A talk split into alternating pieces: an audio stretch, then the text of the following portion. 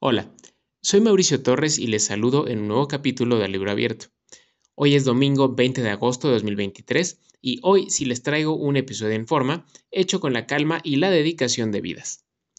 Este domingo les traigo la reseña de una novela reciente, publicada el año pasado y escrita por la autora Luisa Reyes Retana. Esa novela es Tu lengua en mi boca. Tu lengua en mi boca fue editada por el sello Literatura Random House. Confieso que yo no conocía a la autora y supe de ella y de su libro por una nota sobre recomendaciones literarias que escribió la periodista Verónica Santamaría para Animal Político. Ya en materia, esta novela cuenta la historia de Berta, una mujer en sus 40 o 50 años, quien, tras la reciente muerte de su tía, quien era su única familia, de pronto se encuentra con un escenario de libertad y de posibilidades que nunca antes había tenido. Ese amplio horizonte se le revela mientras se encamina a cumplir la última voluntad de su tía muerta, que sus cenizas sean esparcidas en un lugar conocido como la zona del silencio, un punto desértico al norte de México.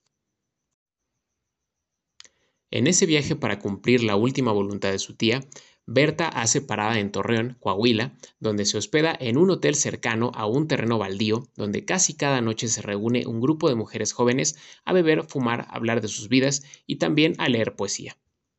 Para Berta, ella misma una aficionada a la poesía, esto representa una revelación y un imán en el sentido de que ese grupo, que ella ve como una especie de aquelarre, la trae al grado de que se las ingenia para unírseles y plantearles profundizar más en el conocimiento de otras poetas y de la vida misma. Al principio, las jóvenes simplemente la tiran de a loca, en especial una de ellas, Babis, pero terminan abriendo el espacio y accediendo a escuchar lo que tiene que decirles. Incluso, como muestra de que ya es una del clan, le ponen un apodo, la Madame. Hasta aquí, no diré más sobre la trama de la novela porque no quiero dejar ningún spoiler. Únicamente diré que a mí me gustó mucho, mucho de verdad y sin duda la recomiendo. Me pareció una historia muy original, al tiempo que cercana y verosímil, y que tiene numerosas y sólidas críticas al sistema patriarcal. Una de ellas, que aparece casi al final del libro, resume lo que podríamos considerar la visión de la autora en boca de Babis. En uno de sus diálogos, Babis dice, Nadie quiere que seamos otra cosa que las perras jodidas que somos, como nuestras mamás, nuestras tías y todas las pinches morras invisibles como nosotras.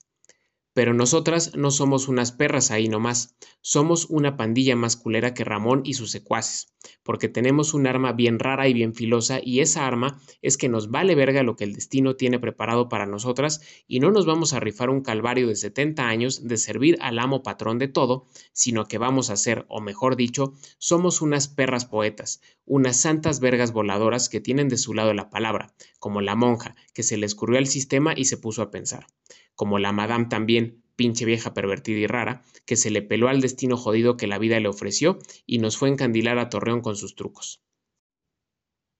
En fin, si hasta aquí no les he cuando menos dejado la curiosidad de conocer esta novela, algo estoy haciendo mal. El caso es que sí, sin duda se la recomiendo, y yo por lo pronto también tengo ganas de leer otras obras de Luisa Reyes Retán. Dicho esto, como se podrán imaginar, también llegamos al final de este episodio. Como siempre, les agradezco mucho haberme escuchado y espero que la próxima semana nos volvamos a encontrar. Que tengan un gran domingo y una aún mejor semana.